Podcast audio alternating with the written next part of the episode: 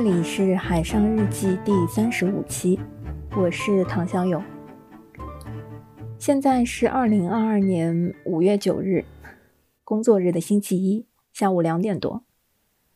我刚在家里守着电脑屏幕，嗯，泡了杯咖啡，以倍速慢悠悠的看完了期待了一个多月的韩国综艺《意外的旅程》第一集。这是一档嗯由罗 PD 罗英石制作人制作的最新最新，可以说是最新的韩国综艺。嗯，主角是演员尹汝贞啊李瑞镇合作的真人秀综艺节目，名字叫《意外的旅程》。其实这个名字也是个双关语，因为在韩语里，这个名字也叫做“意外的汝贞”，是汝贞女士的意思。这档综艺的由头就是整个摄制组陪着当年七十四岁的韩国女演员尹汝贞，呃，伴随电影《米娜里》前往美国洛杉矶参加奥斯卡颁奖典礼的全过程。整个团队的拍摄呢是在二零二一年的三月。随同尹女士前往美国，节目呢，则是在今年的五月八日，也就是昨天，刚刚在韩国的 TVN 播出。拜这个疫情所赐啊，让我能够在第一时间，在工作日的一个周一的中午，有机会捧着泡好的咖啡，以一倍速慢悠悠的节奏，毫无罪恶感的看着刚刚配上中文字幕的这个韩综。略显幽默的是。这个综艺镜头里，我的屏幕是二一年，也就是去年的 L A 洛杉矶，阳光明媚的三月，我坐在窗前，现在看着电脑，背景是同款的阳光，同样的热烈。外部环境的这个呼应对我来说，却好像是 只能用综艺节目的屏幕和镜头带我看看外面的世界。或许是因为关的太久了，最近我对综艺的选择。呃，感觉必须符合以下几个标准：一、轻松；二、旅行类；三、谈话类。说白了，就是最近想看的综艺都是生活流，就不想要做任务啊，不想要摄制组搞事情，不想要呃折腾艺人，就是想跟着镜头看看外面的世界，谈谈生活的真谛。所以符合我最近这个综艺标准的。嗯，国内的我可能看《锵锵行天下》，感觉，呃，即便是圆桌派坐在那儿，呃，光是在室内聊天都已经不能满足我对于那个综艺近期标准的这个需求。十三幺还不错，因为最近十三幺有很多的镜头和画面都是在不同的地方采集汇编的。那除了国内的这些之外呢，基本上。就属于罗 PD 系列了，就是罗英石制作人所制作的系列韩国综艺，都符合我最近的需求。比如说两天一夜、三食三餐、机智的山村生活、花样青春的非洲篇、冰岛篇、花样姐姐、花样爷爷等等。如果你不是很熟悉韩国综艺，可能也会觉得这些名字应该是比较熟悉的吧。因为在豆瓣上呢，罗英石制作的四十多部综艺，平均分基本都在九点二几以上。对，可以说是罗英石开创了慢综艺的整个形式。除了韩国观众非常喜欢之外呢，呃，感觉他的这一些创意和节目也养活了不少国内的电视台和制作公司。啊，如果说要找到国内的对标呢，呃，感觉像《青春环游记》。花儿与少年、中餐厅、向往的生活等等，反正感觉跟罗英石制作的这些节目，多少也可以一一对应上。那么，为什么我这次要蹲点《意外的旅程》呢？当然，除了制作人罗 PD 之外，最最重要的原因就是这个女主角尹女士，超级酷的老太太。说起这次的主角尹汝贞女士啊，她的履历可以说是。又长又曲折又辉煌，就，嗯，毕竟一九四七年出生的她，拿到奥斯卡的时候都已经七十四岁了。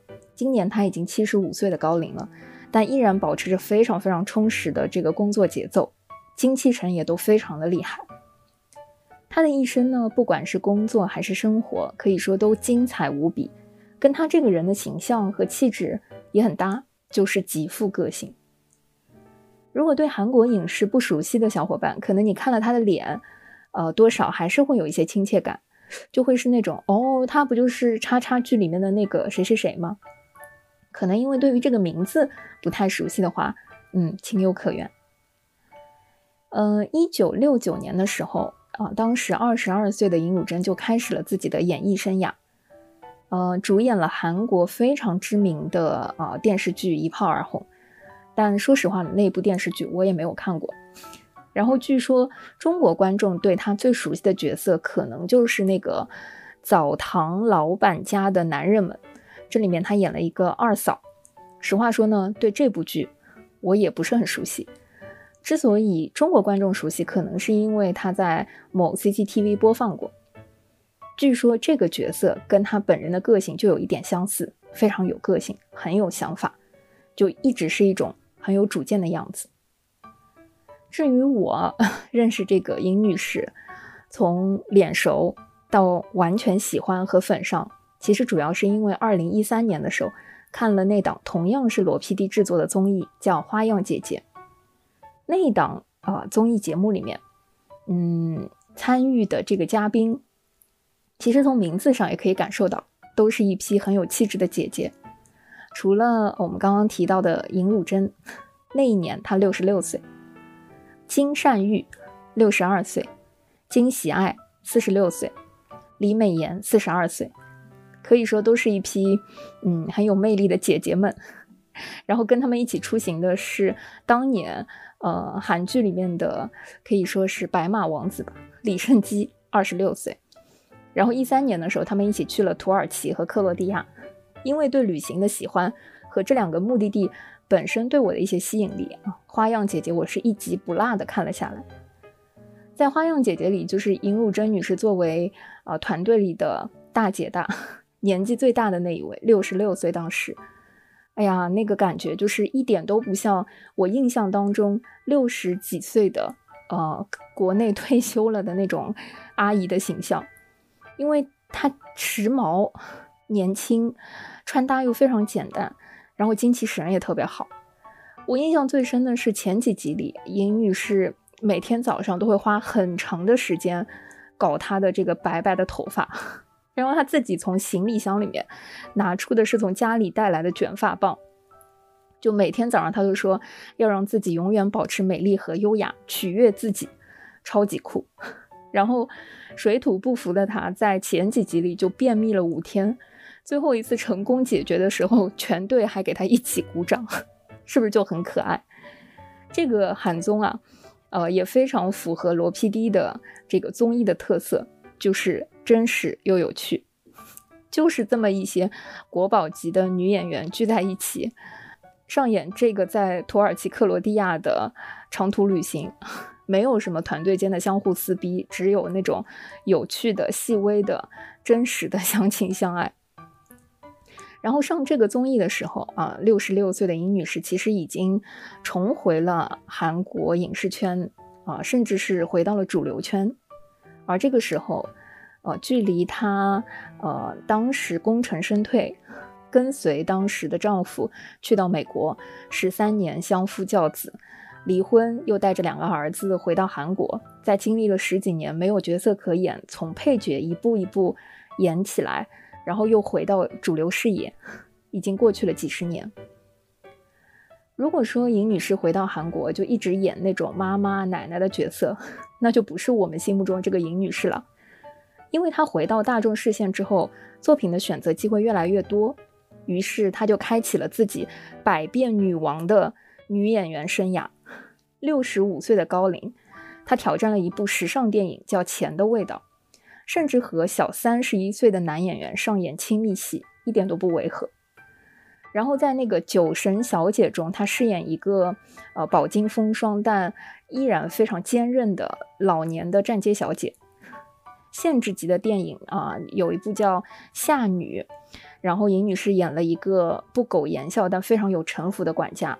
还有那个《季春奶奶》，呃，这部电影里面，她饰演的是呃高晶莹。这个女演员搭配的慈善又可爱的老奶奶，反正各种角色她都尝试了一遍。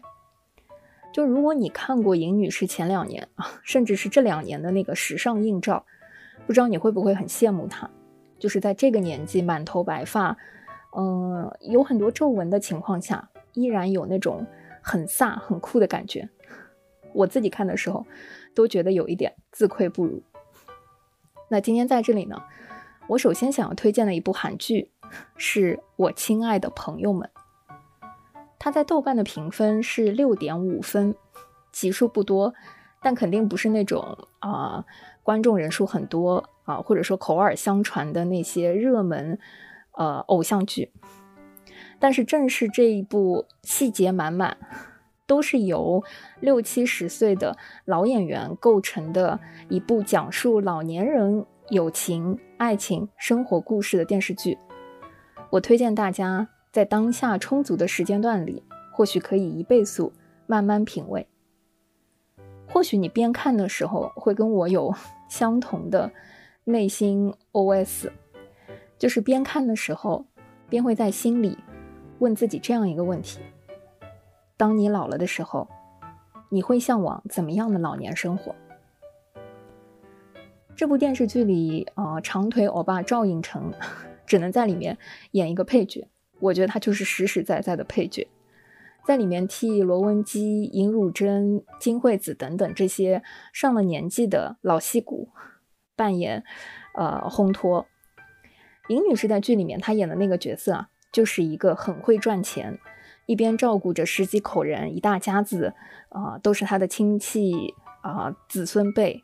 然后另一边遗憾自己没有读过大学，一直没有结婚，然后很早就出来赚钱。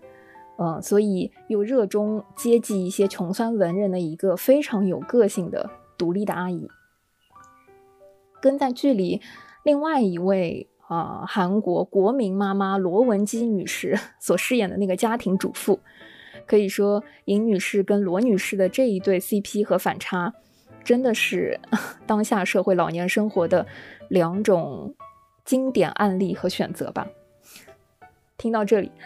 你大概也已经能够感受到尹汝贞这个角色的，嗯，生活中这个角色的酷了。她简单但流利的英文，然后毫不掩饰自己的衰老，但又精神矍铄、毫不服老的状态，是我有一点羡慕的老年 idol 的形象。七十三岁的尹汝贞，嗯，出演了那一部 帮她后来带来了奥斯卡以及戛纳的电影，叫《米娜里》。凭借在这个电影里的一个配角的角色，就是当年一下子横扫了二十多个世界知名的电影奖项的最佳女配角。而尹汝贞呢，在好几个颁奖典礼上的这个表现呢，也被大家深深的记住。在奥斯卡颁奖典礼上，啊，尹汝贞用简单的英文跟布拉德皮特轻松的开了个玩笑，还吐槽说，啊，每次叫错他名字的那些外国人。经常会叫他，嗯，不一样的那个发音，但是今晚他都原谅了大家。同时，他感谢了自己的家庭，还开玩笑说要谢谢两个儿子，是他们让我出来工作啊，所以才能够啊有今天的这个样子。以及殷汝贞在啊提到同期提名的这些演员时，他自己说：“我只是略微幸运了一点点。”我想告诉儿子们，妈妈工作很卖力吧。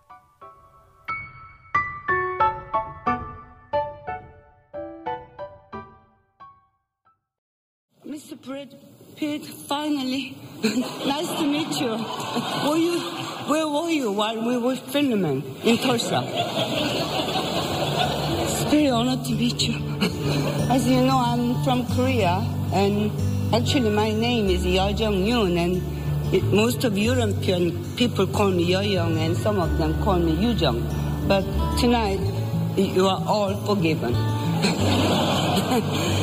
all the nominees, five nominees, uh, we are the winner for the different movie, different, we play the different role. So we cannot compete each other. Tonight I'm here is just, I have just a little bit luck, I think. Maybe I'm luckier than you.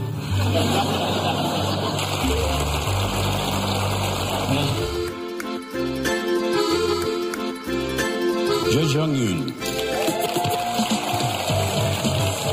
Thank you very much. Tremendous thank you for the everybody. Oh, I like to thank to my two boys uh, who made me go out and work. uh.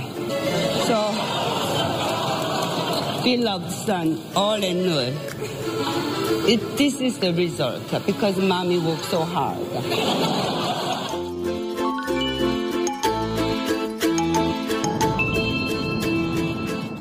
Mommy works so hard。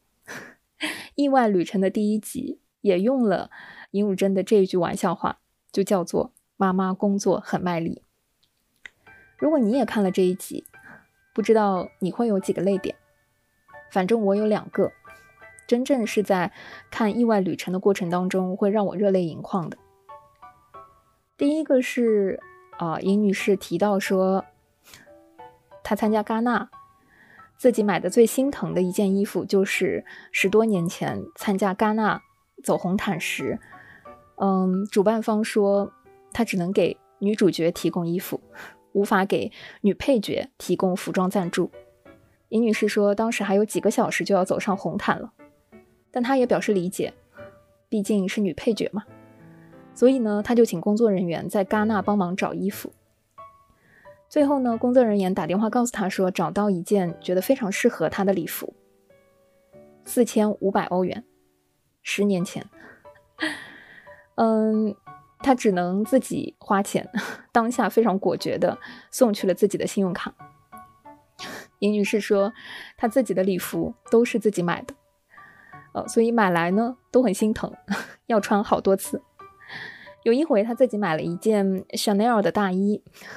痛定思痛地说：“决定以后再也不买衣服了，就要穿这个大衣穿一辈子。”看着在镜头里好笑又真实的躺在沙发上讲述这一切的尹女士，感觉一个拿了奥斯卡的世界知名女演员，跟我们日常买衣服的时候心态也是几分相似呢，就觉得 太过可爱了吧。尹女士就是那种嘴巴很硬，脾气看起来有一点怪。但人很温暖，很有主见，又很会照顾身边人的可爱老太太。第二个泪点我就不分享了，欢迎你自己去看，能找到你自己的泪点，没准我们是一致的。嗯，除了在《花样姐姐》和这次的意外旅程之外，在综艺《饮食堂》《饮 Stay》里当中，大家能感受到这个“饮”就是以。尹女士为主角的两个温暖治愈的慢综艺，尹女士在里面给大家做饭啊，张罗这个食堂。有的时候她即便累得站不住了，也会啊非常认真的完成一天的主厨工作，还会适时的出来跟顾客 social 一下，展示自己的幽默以及照顾好身边的每一个人。镜头里经常会看到她时不时的就是配上好吃的饭菜。拿起高脚杯喝白葡萄酒的样子，从被渣男抛弃，成为单亲妈妈，再到逐步走上事业的巅峰，拿到奥斯卡奖。七十五岁的尹女士肯定有很多很多在镜头之外我们无法理解或者说并不知道的那些艰难时刻。但是尹女士那个娇小的身躯，简单。优雅，略显骄傲，呃，穿着康威，穿着白 T 恤牛仔裤，拎着他的娇小的那个爱马仕，这个形象就一直在我的心目当中，仿佛就是固定下来的那种，老了我也希望能够成为的样子。祝福尹女士，希望她能够一直健康，并且更长久的在荧幕上给我们献上好的角色。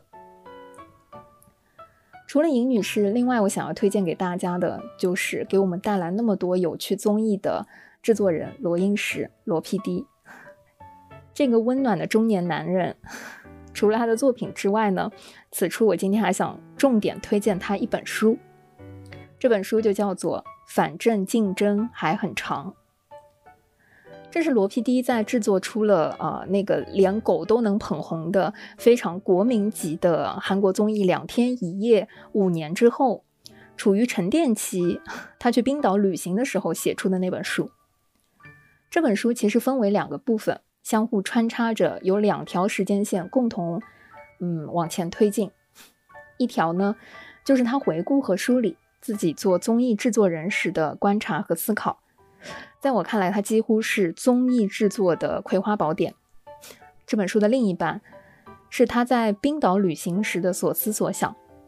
后来的故事大家也都知道了，就是当罗 PD 从冰岛回归之后，他就制作出了更有趣的综艺，包括《花样青春冰岛篇》啊，类似《请回答一九八八》番外篇的《花样青春非洲篇》等等。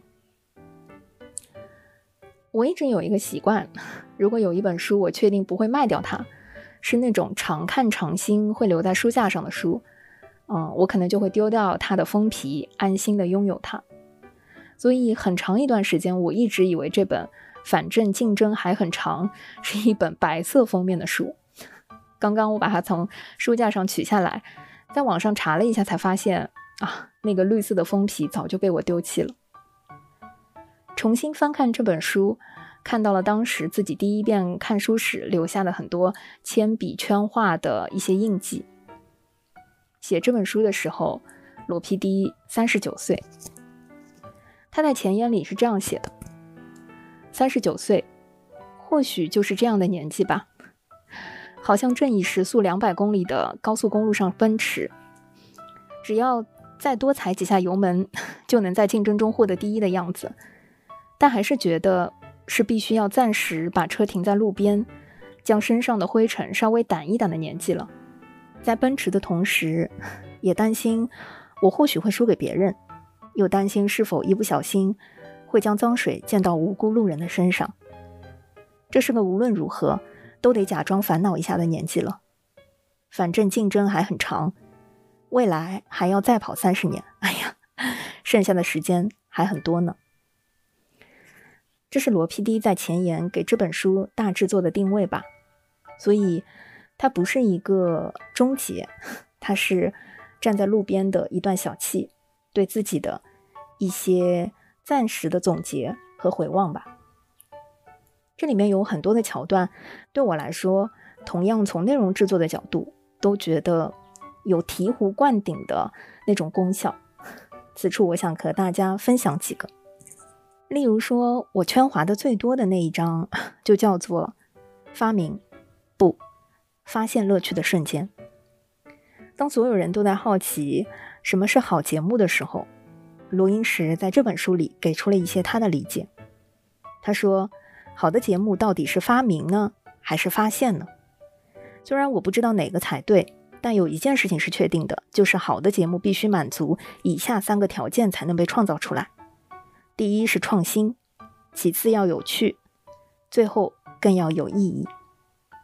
但问题是，这三个元素所占的比重不完全一样。在这三者之中，最重要的、最优先的元素就是必须是创新的，至少要有一个小地方是新的，观众才会感兴趣。刚进电视台的时候，啊，罗 PD 说他都会经常去漫画店。监看他自己做的节目，在翻书声此起彼伏的漫画店里，有一台小小的电视机。他会一边偷偷看老板的反应，一边偷偷把电视转到当时他呃制作的《出发梦之队》这个节目。然后他会观察大家的反应，那些把头埋在漫画里的人，到底会在哪个时间点不自觉地抬起头来，呆看着电视呢？他很好奇。在这样多次的观察当中，罗 PD 的答案是十秒。他说：“观众都是专家，只要花十秒就能判断这东西有没有趣，就是十秒，观众只会花这点时间抬头看。发明不是发现生活中的乐趣，似乎就是我看罗 PD 的节目时，时不时会回想的那个神秘的秘方。”当提到两天一夜的节目时，其中他有一章叫做“死了百分之九十九，救活百分之一”。他是这么描述这两个数字的：罗 PD 说，即便录像内容有百分之九十九是完美的，但若有百分之一的细节出错，这次的录像就会慢慢的死去。书里罗 PD 举了个例子，他说，如果在节目里想要让嘉宾踢足球，让大家讨论好一阵，然后热血沸腾的还要互相之间下赌注，呃，赌输赢。但是喧闹了好一阵之后，运动场如果还是一片积雪，根本没有办法往下进行，该怎么办？是要让嘉宾再等十分钟吗？当然，再等十分钟是没问题的。工作的进度慢了十分钟左右，也不会有人说什么。但等了十分钟之后才开始的足球比赛，和大家热血沸腾、马上就跳起来开始踢球的足球比赛，气氛就有微妙的不同。工作人员因为考虑到那十分钟的差别，就一定会赶在时间内完成那百分之一的细节。即便没有人提起，工作人员也会在寒冷与黑暗中，特地提前去借铲子把雪给铲了，让录像得以提前十分钟。而这最后的百分之一的细节，就仰赖于一个人都没有的主人意识。或许这也是罗英石的团队之所以能被称为黄埔军校的原因吧。罗英石是如何成为罗 PD 的呢？让我印象最深的是这本书里，他有一章写的是自己如何在大学时光里明确了要做内容的时间段。那一张叫做“所以我是谁”。罗英石和很多年轻人一样，嗯，大学期间可能都不知道自己未来要做什么。当初他听从父亲的建议，考了韩国延世大学的行政学系。进了大学之后呢，他很少正经去听课，整日混在学校的戏剧社团的教室里，或是流连于小酒吧里和朋友们高谈阔论。他说，当时的我迷上舞台剧，总是窝在房间里写剧本、喝酒、滚来滚去，这样来消耗我的青春。那时对我而言，是对学业没有兴趣，也几乎不怎么去听课的时期。我整天就混在社团的教室，傍晚就去排戏。到了晚上，就算不配小酒，也会猛喝酒。毕业之后呢，罗英石还想成为一名演员，但是他说自己花了整整三年的时间，他明白自己并不具备演员该有的那些演技和条件。不过，即便是在去年的《机智的医生生活》第二季里，我们还是看到了罗英石时不时的一些客串。书里他提到自己做剧社的那段时间。倒是有很多的积累和回想。罗英石说：“只有在伙伴当中，他才可以做他自己。”书里他提到说：“现在回想起来，也许当时俘获我的，并不是戏剧本身，而是一起演戏的我们这个群体。也许是大家一起做事的愉快和安定感，以及伙伴间的革命情谊俘获了我。”我们选定剧本，练习发声，读剧本，练习走位，花费三个月像傻瓜一样用心练习，直到正式演出。那段时间，有人会在剧团里谈恋爱，有人读社会学、科学相关的书籍，有人批判社会，有人则批判别人的演技，然后大家吵架和解，隔天又像什么事都没有发生过一样聚在一起排戏。虽然过程总是闹哄哄的。却也总是能顺利上台演出。罗英石似乎总在思考自己到底该往内容的方向做一些什么贡献。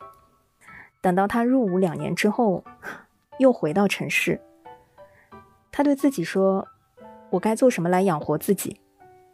四年来，我一直在演戏，除了写剧本之外，我对其他的事情都没有兴趣，因为演戏对我而言最有趣、最快乐。但另一方面，选择戏剧相关的事业，也是因为我产生想跟更多人接触的欲望，希望我创作的东西能让更多人看见。那么，现在的我该做什么呢？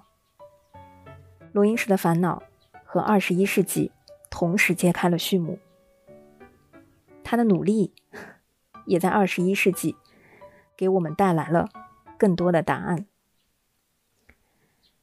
从线下到线上，倒也没有那么建立。做内容，做自己喜欢的内容，和一群喜欢的人一起做对这个世界有意义、有趣的内容，真好。今天给你推荐的是《意外的旅程》，尹汝贞，和罗英石。希望你也喜欢这些可爱的节目和可爱的人。